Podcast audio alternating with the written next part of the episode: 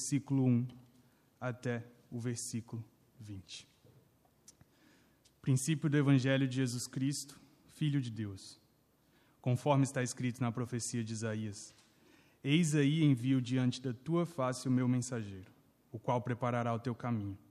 Voz do que clama no deserto: Preparai o caminho do Senhor, endireitai as suas veredas. Apareceu João Batista no deserto, pregando batismo de arrependimento para a remissão de pecados. Saíam a ter com ele toda a província da Judéia e todos os habitantes de Jerusalém. E confessando seus pecados, eram batizados por ele no Rio Jordão. As vestes de João eram feitas de pelos de camelo. Ele trazia um cinto de couro e se alimentava de gafanhotos e mel silvestre. E pregava dizendo: Após mim vem aquele que é mais poderoso do que eu, do qual não sou digno de curvando-me desatar-lhe as correias das sandálias. Eu vos tenho batizado com água ele, porém, vos batizará com o Espírito Santo. Naqueles dias, veio Jesus de Nazaré da Galiléia e por João foi batizado no Rio Jordão. Logo ao sair da água, viu os céus rasgarem-se e o Espírito descendo como pomba sobre ele. Então foi ouvida uma voz dos céus: Tu és o meu filho amado, em ti me compraz. E logo o Espírito o impeliu para o deserto, onde permaneceu quarenta dias, sendo tentado por Satanás estava com as feras, mas os anjos o serviam. Depois de João ter sido preso, foi Jesus para Galiléia, pregando o evangelho de Deus, dizendo: O tempo está cumprido e o reino de Deus está próximo. Arrependei-vos e crede no evangelho. Caminhando junto ao mar da Galiléia, viu os irmãos Simão e André, que lançavam a rede ao mar, porque eram pescadores. Disse-lhe Jesus: Vinde após mim, e eu vos farei pescadores de homens. Então eles deixaram imediatamente as redes e o seguiram. Pouco mais adiante, viu Tiago, filho de Zebedeu, e João, seu irmão, que estavam no barco consertando as redes. E logo os chamou, deixando eles o barco a seu pai Zebedeu com os empregados, seguiram após Jesus. Então, o, o sermão que eu vos quero pregar Chama-se Homens no Mar, Jesus a chamar. Então, a simplicidade das palavras de Marcos encontram-se com a radicalidade do Evangelho de Jesus. Conhecer Jesus, então, é reconhecer que é Jesus quem vem a nós e não nós que vamos até Ele. E que quando Jesus vem até nós, quando Jesus nos chama, esse é um chamado para uma vida de prioridade. Então, como nós já vimos e, e na introdução da, da semana passada, que o, o pastor Tiago fez para nós.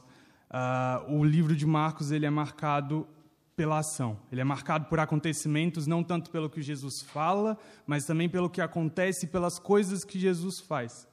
Uh, e isso a gente percebe muito claramente nesses nossos primeiros 20 versículos.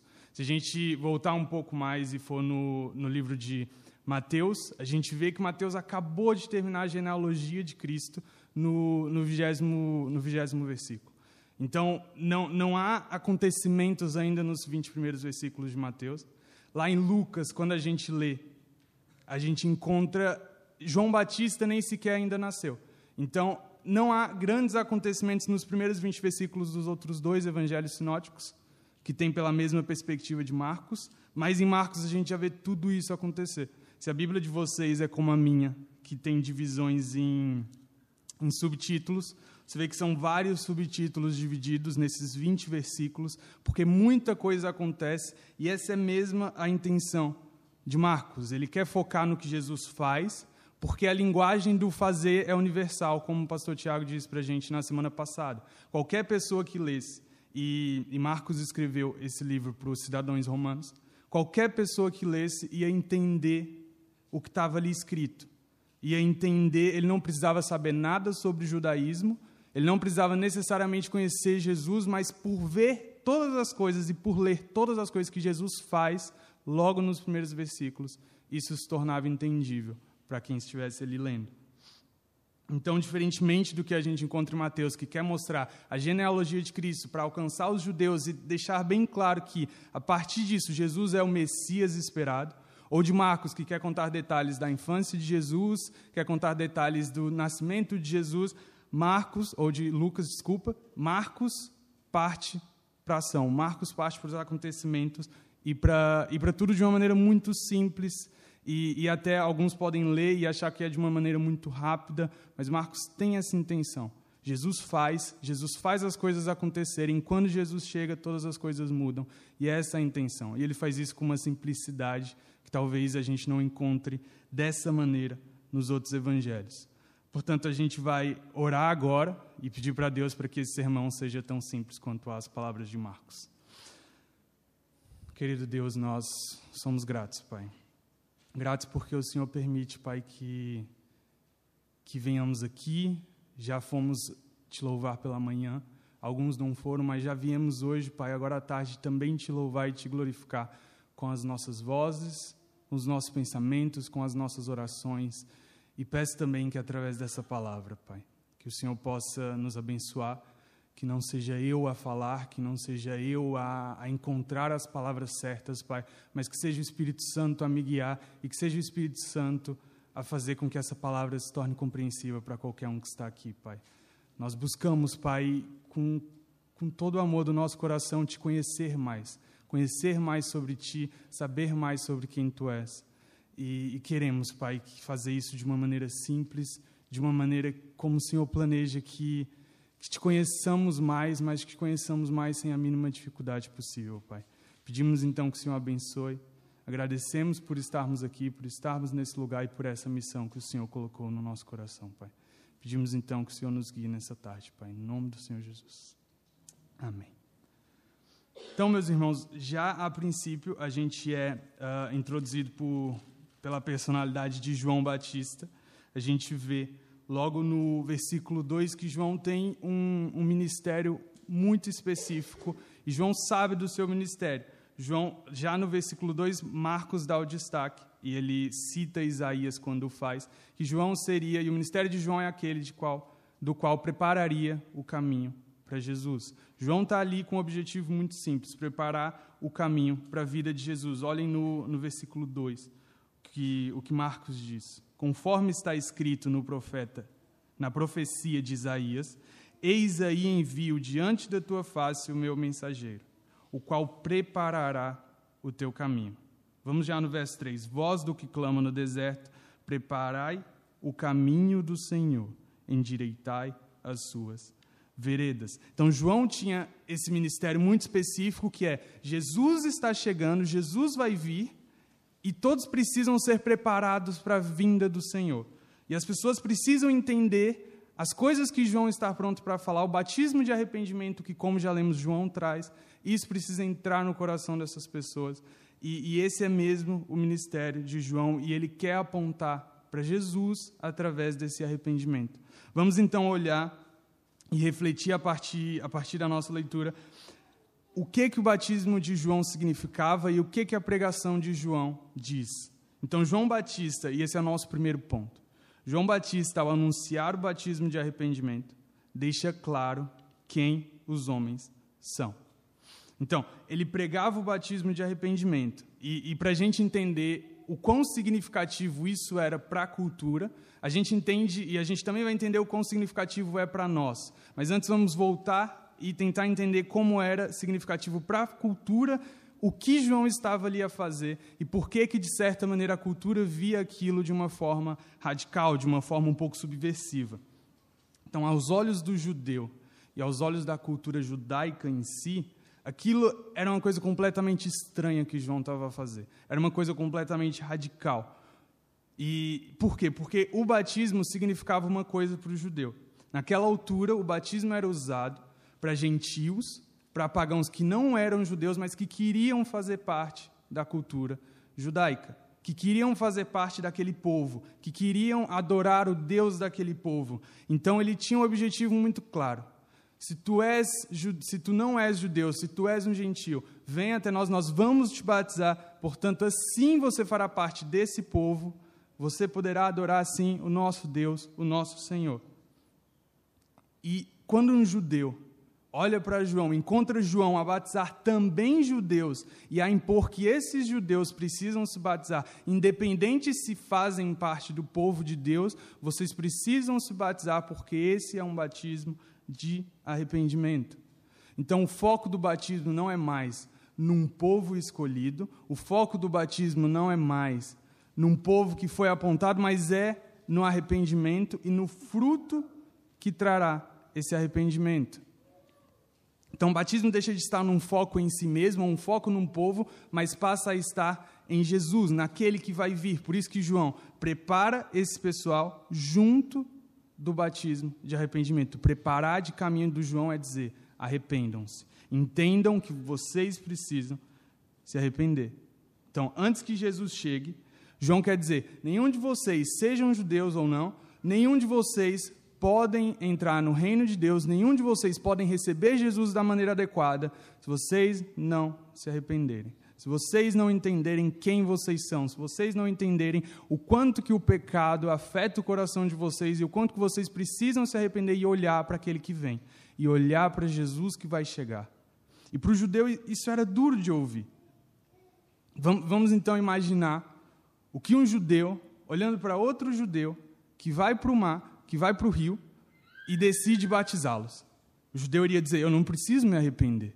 E essa era a arrogância daquele povo, de certa maneira, e a gente já vai entrar nisso. Eu não preciso me arrepender. Eu já faço parte do povo escolhido. Jesus já me, Deus já me escolheu. Deus já me colocou como o povo dele, e se Deus já me colocou como o povo dele, Deus vai ser fiel à sua promessa. Deus não vai me destruir. Eu não preciso que, João, você venha até mim e diga: se arrependa, se batize, para aí sim fazer parte do povo de Deus. Eu já faço parte do povo de Deus. Vá pregar para os gentios. Chame os gentios para fazer parte do nosso povo. Faça com que eles se batizem, porque eles precisam disso. Então o judeu olhava para João e dizia: Eu não preciso disso. João, por que, que você está pregando para mim? Eu não preciso que tu venhas até mim. Quem precisa de ti é o gentio. E João diz, e isso a gente vê em Mateus 3, Marcos não nos dá muito detalhes, e principalmente nesses versículos não há detalhes de discursos ou de falas, há, há detalhes, como a gente já disse, nos acontecimentos, mas a gente vê no, no, em Mateus 3 a dureza mesmo dos mestres da lei, do judeu em si, quando ele, quando ele impõe isso a João, e João diz: mesmo destas pedras, Deus pode suscitar filhos a Abraão. Ou seja, João não está preocupado em como o judeu se coloca lá em cima, em como o judeu acha que ele é importante porque ele foi escolhido por Deus, mas João sabe do tamanho de Deus e o que Deus pode fazer. O judeu não está numa posição favorável diante de Deus e o gentio está abaixo desse judeu porque o judeu foi um povo escolhido. Todos precisam olhar para Jesus que está para chegar, Todos precisam da graça que Jesus traz e todos precisam se arrepender. João diz: vocês acham mesmo que, que Deus está encurralado por vocês, por vocês serem judeus e ele não vai os destruir se vocês não se arrependerem? João está a dizer: mesmo dessas pedras, Deus cria pessoas. Deus cria judeus. Deus cria os descendentes de Abraão para fazer parte do povo deles. Então se arrependam, porque vocês estão num patamar de todo outro ser humano. Um ser humano que é carente da glória de Deus, é carente da graça de Deus. Então, por conta dessa natureza subversiva do batismo de João, dessa radicalidade que João estava impor para os judeus, quando um judeu decidia se batizar, era algo completamente estranho para a cultura. A cultura olhava para aquilo e não entendia completamente, mas era porque esse judeu queria fazer parte do povo de Deus. E ele queria anunciar publicamente: eu me arrependo e eu creio naquele que virá. Eu creio naquele que João está a pregar. Eu creio nesse caminho que João está a preparar. E eu quero ter os meus olhos nesse Senhor que vai vir. Então era mais uma disposição. O judeu não se gloriava mais na sua ascendência, mas era uma disposição. Eu quero fazer parte desse povo. Eu acredito naquele que vai vir. E esse povo é um novo povo que é preparado por João, mas que é apontado por Deus. É um novo povo que, que não tem mais esse orgulho, que não tem mais essa soberba na sua ascendência, mas não é um povo que desvaloriza a graça de Deus por achar que Deus, porque os escolheu, é obrigado a fazer algo. Mas é um povo marcado pelo arrependimento. É um povo que sabe que precisa se arrepender, que sabe que precisa olhar para Jesus com o coração quebrantado, o coração derramado e dizer: Eu creio naquele que vem e eu creio que eu preciso daquele que vem. Portanto, eu vou me batizar, portanto, eu vou me arrepender.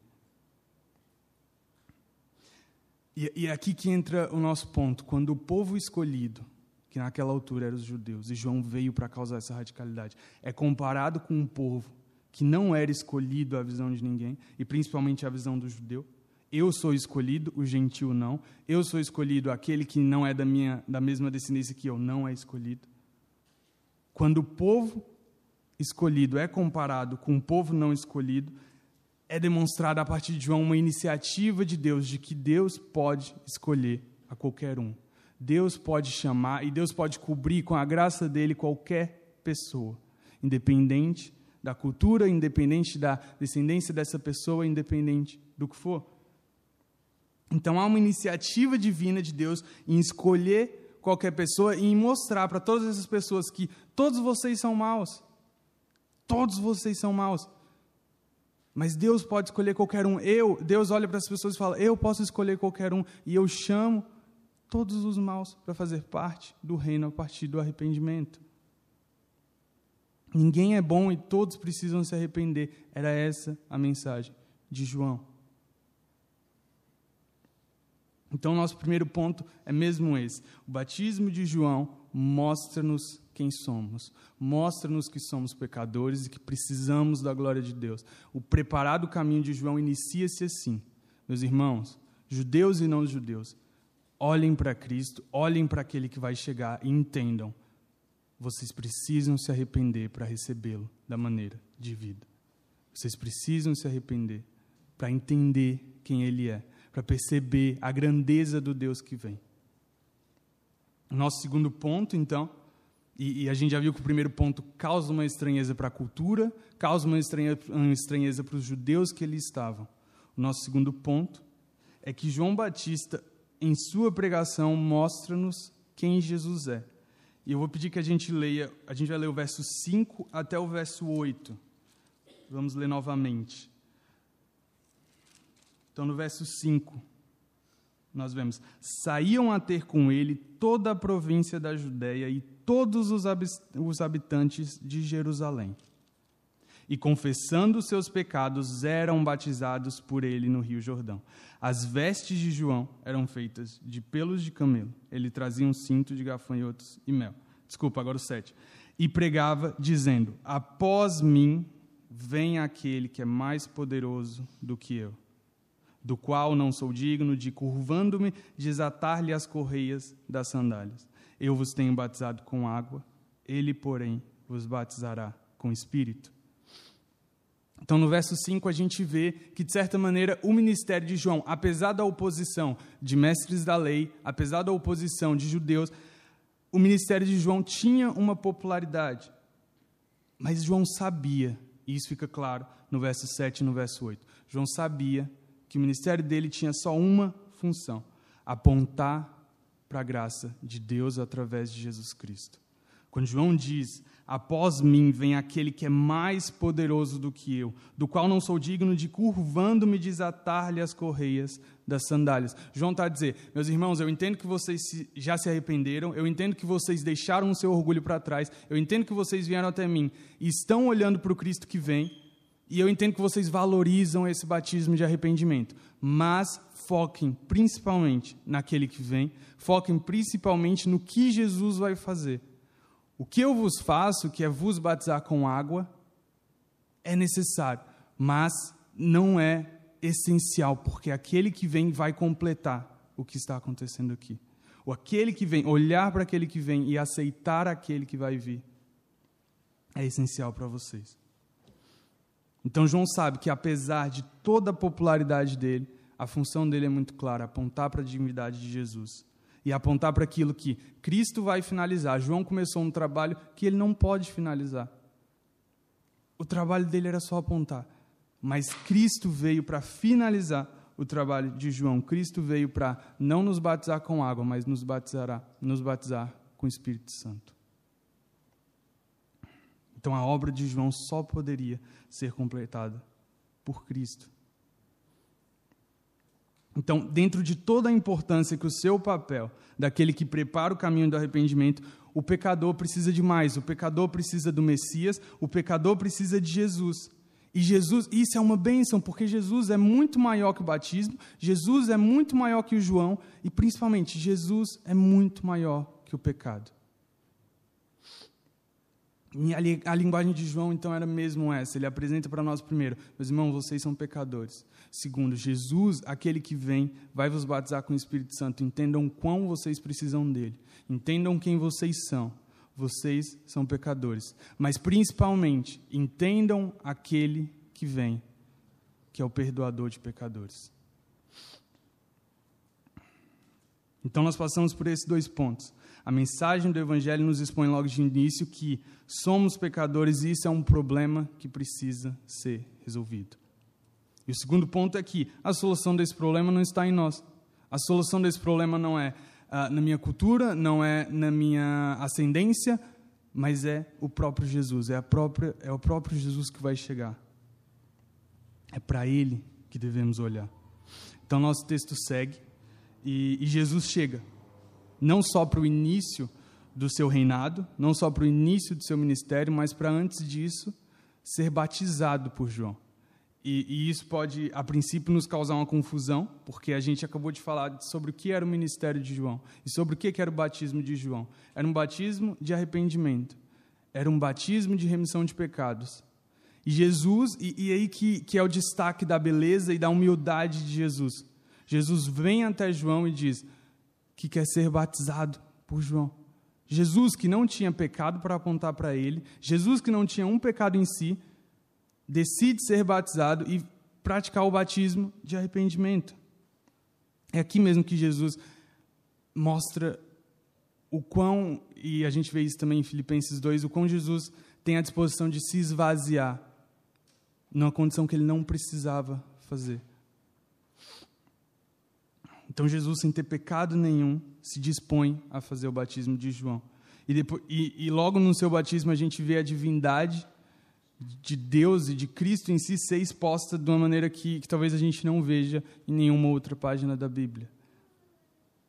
A gente vê, então, no, no batismo de Jesus, a divindade de Deus exposta publicamente e a harmonia e a coexistência da Trindade. A gente vê os três deuses agir naquele momento. Deus Filho é batizado, Deus Pai se alegra publicamente e diz: És meu filho amado, em ti me.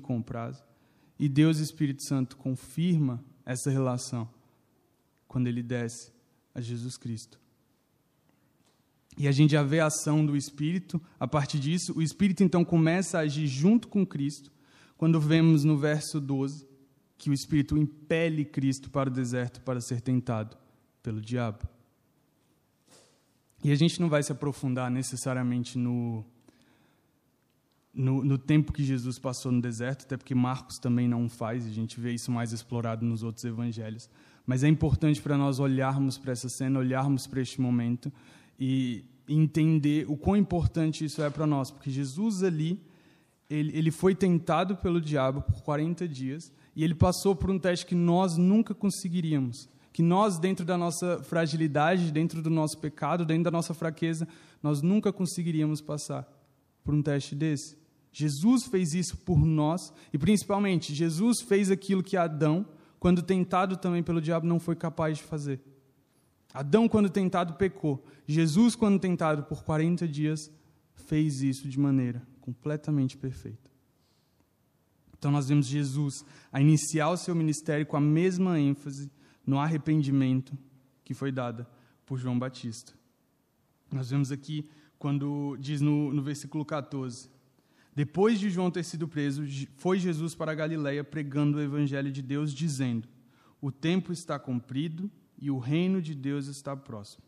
Arrependei-vos e crede no Evangelho. Então a ênfase de Jesus era a mesma de João Batista. As pessoas precisam se arrepender para me conhecer da maneira adequada.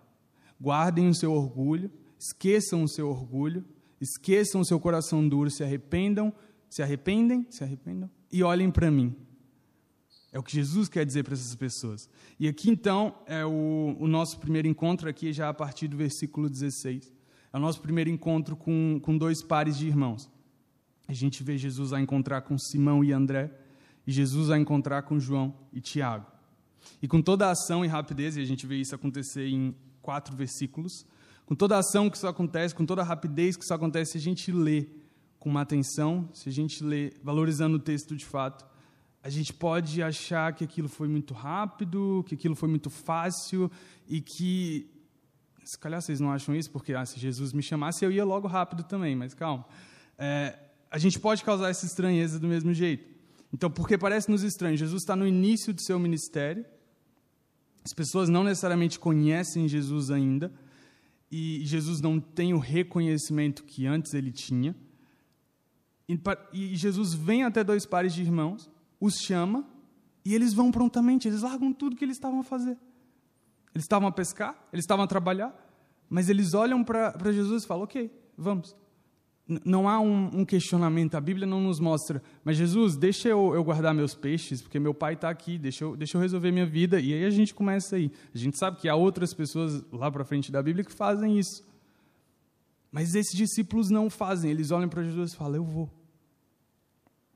Então aqui há, há dois, há dois pontos que, que podem causar uma estranheza em nós e que, de certa maneira, era estranho para a cultura anteriormente, que eu quero destacar.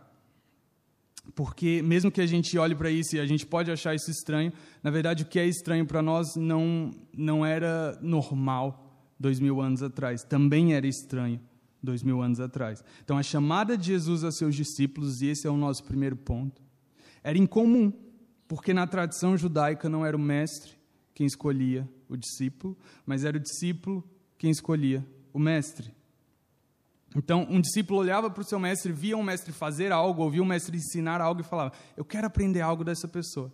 Portanto, eu vou começar a segui-lo, eu quero começar a segui-lo. Mas repara, Jesus muda isso de forma tão específica que ele vai até os discípulos, ele vai até esses, essas quatro pessoas e os chama para fazer parte dos ensinos que Jesus vai fazer. E aqui começa o nosso primeiro aspecto de estranheza, porque se aquilo não era natural, como que pode Jesus, e, e como a gente já viu nas, na, nas passagens anteriores, quando, quando o Espírito Santo desce até Jesus e quando aquilo é manifestado a glória de Deus de maneira que mostra que Jesus é Deus. Então nós vemos o próprio Deus vir a quatro pecadores e falar: venha, vinde a mim, venha fazer parte do meu reino. Isso é estranho. E Jesus veio, veio então, meus irmãos, para mudar todas as coisas. João mostra isso. Jesus veio para criar uma realidade completamente diferente. E Jesus, quando vem na sua primeira atitude, também mostra: eu vim para criar uma realidade completamente diferente. Aquilo que vocês achavam normal não é mais normal porque Jesus chegou. Então o Messias chegou e com ele vem uma realidade completamente subversiva, completamente radical. Não é mais o troféu do judeu que o aproxima de Deus, não é mais o discípulo que escolhe o mestre, não somos mais nós que vamos até Deus com o nosso coração pecador, com o nosso coração, mas é Deus, o próprio Deus que desce à terra e vem até nós. Veja, Jesus vem mesmo para mudar o padrão de tudo aquilo que aquela cultura considerava normal. E se vocês olharem para suas histórias de quando conheceram Jesus, de quando se converteram, ou de quando começaram a, a entender de fato o quão essencial é se arrepender e estar próximo de Jesus, vocês percebem que Jesus, quando vem, quando ele invade a nossa vida, é para mudar a nossa vida. É para mostrar que as coisas que nós considerávamos normais não são mais normais.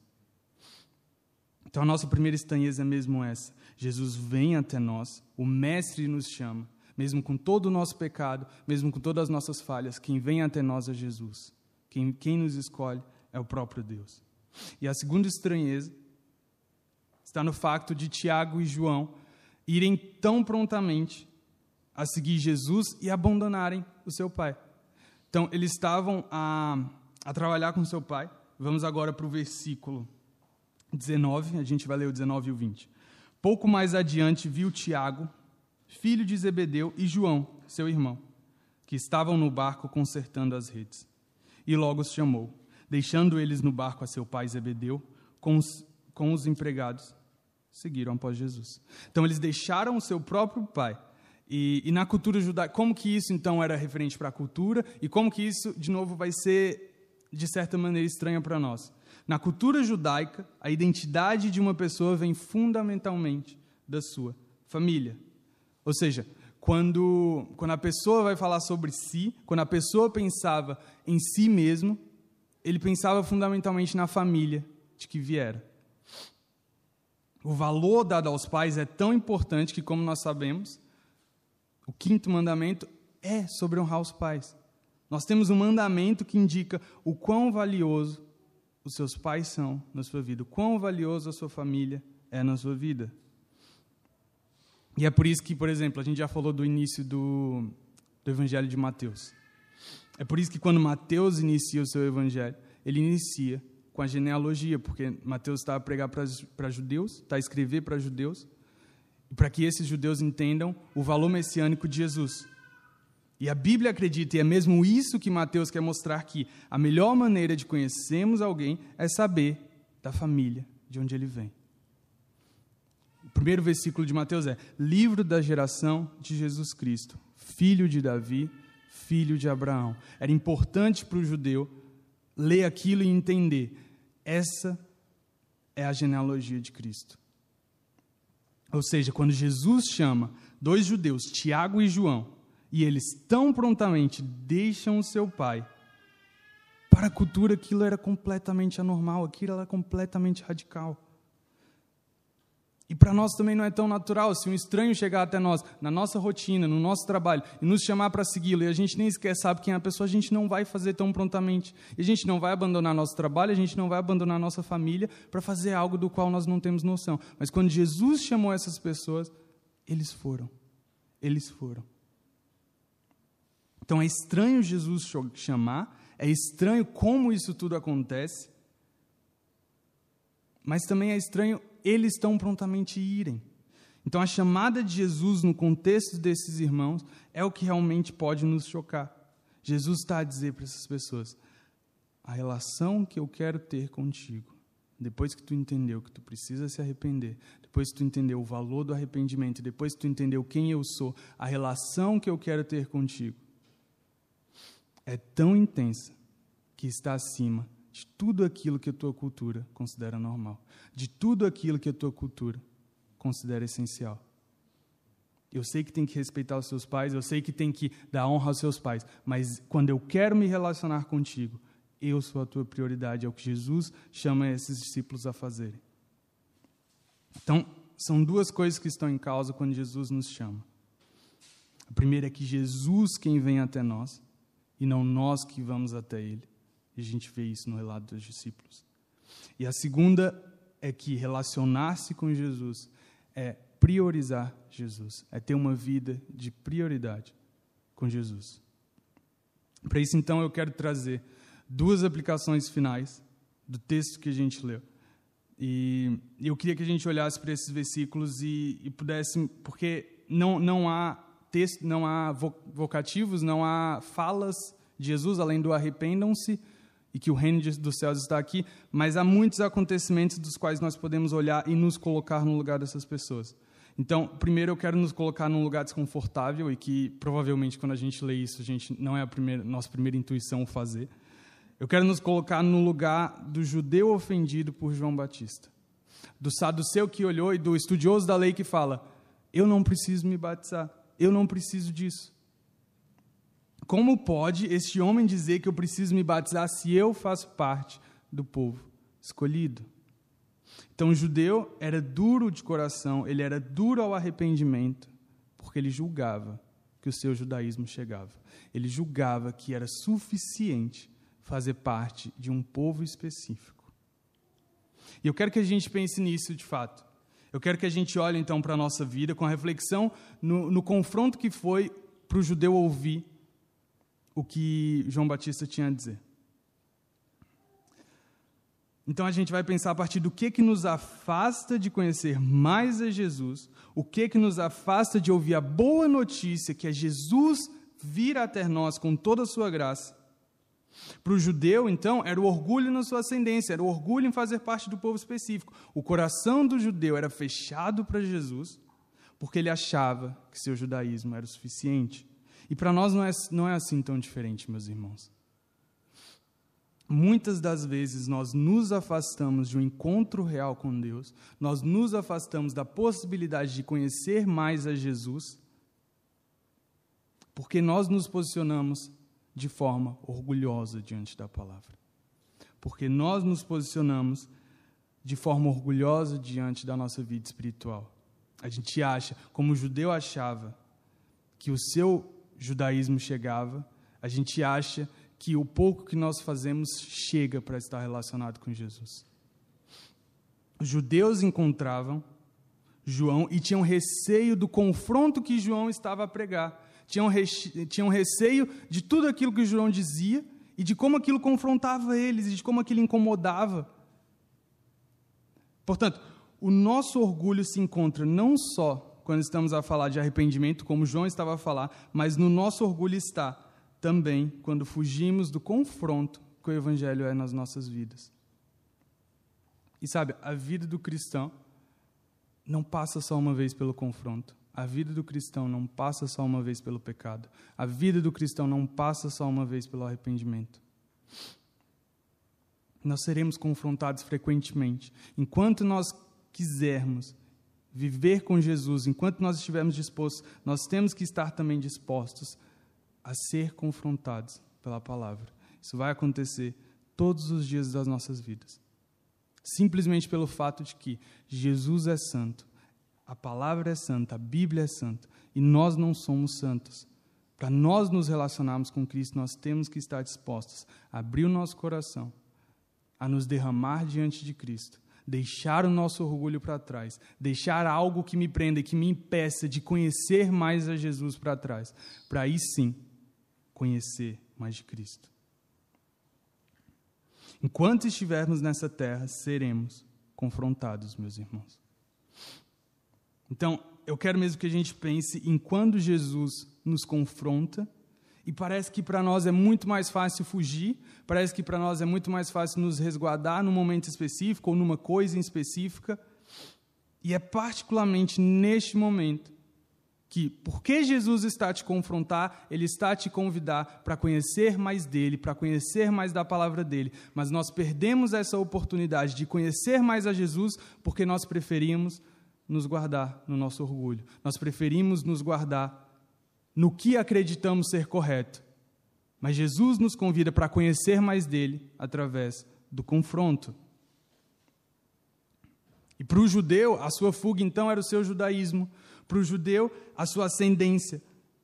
Para ti pode ser algo completamente diferente, mas temos que estar atento, porque nós queremos conhecer mais de Deus, nós queremos saber quem Jesus é, nós queremos ter a palavra no nosso coração. E para isso acontecer, nós precisamos nos quebrantar, nós precisamos nos derramar diante de quem Jesus é. Temos que olhar para a nossa vida e buscar onde que o meu orgulho me impede de conhecer mais a Deus. Onde que é muito mais fácil para mim me esconder do que ser confrontado pela palavra, ser confrontado pela igreja, ser confrontado por uma pregação. É muito mais fácil para nós nos esconder e esse é o nosso instinto, mas temos que estar atento, porque estando atentos a isso, nós conheceremos mais a Jesus. E esse então é o nosso primeiro ponto. Eu, eu queria mesmo que a gente fosse com, com isso no nosso coração e pensássemos nisso durante a nossa semana. Esse é o nosso primeiro ponto. Em contraste, então, a gente tem as palavras de João para os judeus. Em contraste com as palavras de João, nós temos as palavras de Jesus para os seus discípulos. Aqueles discípulos, aqueles pescadores precisavam de Jesus e Jesus vem até eles, Jesus os chama. E a nós serve então perceber a realidade de que não somos capazes de nós sozinhos, por nós mesmos, ir até Jesus. E não há mérito naquilo que temos, naquilo que conquistamos nessa terra, se o que temos não acompanha o chamado de Jesus. Então, aqueles discípulos tinham seus empregos, tinham sua vida, mas faltava algo para que a vida deles fosse de fato completa. E o que faltava na vida deles era Jesus. Por isso, Jesus vem até eles. E na realidade do judeu, isso a gente já falou, era completamente incoerente. A ideia de priorizar um estranho que veio até mim, me chamou para segui-lo, era completamente incoerente priorizá-lo, ao invés de priorizar minha família que já está ao meu lado, de priorizar o meu pai que está pescando comigo. Ainda assim, foi o que aqueles discípulos fizeram. E eu quero, por isso, voltar a pensar na relação de prioridade que seguir Jesus nos pede. Aquilo é um ato que aqueles discípulos, sem falar alguma palavra ou sem questionar Jesus, mostram o quão prioritário Jesus, a partir daquele momento que ele os chama, é na vida deles. Eu tenho meu emprego, eu tenho a minha família, as coisas estão acontecendo na minha vida, mas eu largo tudo e eu sigo Jesus, porque a partir de agora, agora que eu fui chamado, agora que eu te vi, você é a minha prioridade. Ele olha para Jesus e fala: Isto é a minha prioridade, essa é a minha vida a partir de agora. Eu quero então que a gente volte a pensar nisso, que a gente pense nas coisas que para nós hoje são a nossa prioridade. O que que nós colocamos como prioridade? Pode ser a nossa família, pode ser nosso emprego, pode ser nossa vida financeira, seja o que for. Tudo isso é bom e tudo isso é a graça de Deus. Se nós temos um bom emprego, se nós temos a nossa família, se nós temos dinheiro, é Deus quem nos dá isso e é a graça de Deus que permite que essas coisas aconteçam.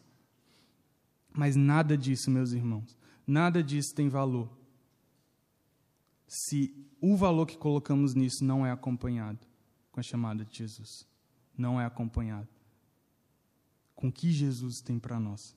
Nada nessa terra tem valor se a disposição que sentimos não é acompanhada da chamada de Jesus. E é claro que o processo de priorizar a Cristo passa por uma perspectiva não de abandono. Então, eu não estou a dizer, porque Jesus tem de ser a vossa prioridade, esqueçam os seus trabalhos, esqueçam a sua família, mas porque Jesus tem de ser a vossa prioridade, olhem para essas coisas com os olhos transformados e entendendo que Jesus precisa fazer parte de toda a vossa vida. A tua visão diante daquilo que, daquilo que vives é completamente transformada por Jesus. Tu já, então tu já não olhas para o teu trabalho, como, aquilo, como o teu objetivo de vida, porque a tua vida profissional passa antes pelo serviço a Jesus.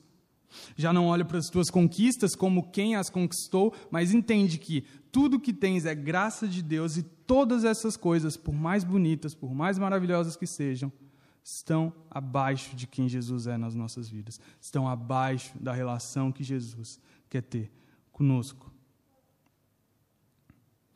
Então, como já vimos, Jesus nos chama para uma vida de radicalidade.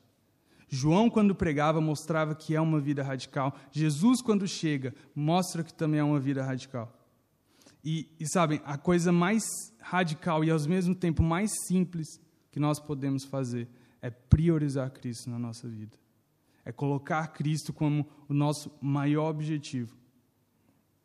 E, e é fácil para nós olharmos na, na Terra e no mundo ao redor, a gente vê as pessoas colocando prioridade em tantas coisas e movimentando a sua vida ao redor disso.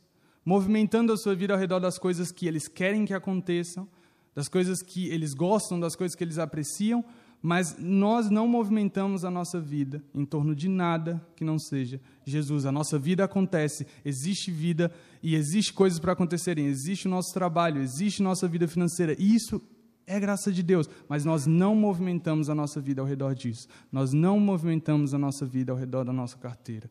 Nós não movimentamos a nossa vida nem ao redor da nossa família. Nós movimentamos a nossa vida em Jesus. Então, se o movimento feito por João Batista, meus irmãos, foi radical para com os judeus, e se a, e se a chamada de Jesus foi radical com aqueles discípulos, nós não podemos nos assustar quando Jesus entra na nossa vida de maneira radical e nos chama, de certa maneira, para uma vida radical. A gente não pode estar sempre preocupado com as circunstâncias, ou com como as coisas vão acontecer, ou por que aquilo vai acontecer, ou como que eu posso me planejar melhor, ou Jesus me ajuda nisso. Não, nós temos que nos preocupar. Estamos sendo fiéis ao que a Bíblia diz? Estamos sendo fiéis à palavra de Deus? Estamos aceitando ser confrontados quando a palavra me confronta? Não podemos estar constantemente preocupados no que ser servo de Jesus me pede. Porque às vezes o que Jesus vai nos pedir vai nos confrontar. Nós temos apenas que nos preocupar em quem Jesus é. Nós temos apenas que nos preocupar em ser fiéis. Então, se é Jesus quem nos chama, essa é a nossa maior esperança, essa é a coisa pela, pela qual temos que olhar. As circunstâncias já não definem a nossa realidade, porque a partir do momento que somos de Jesus, Ele é a nossa realidade.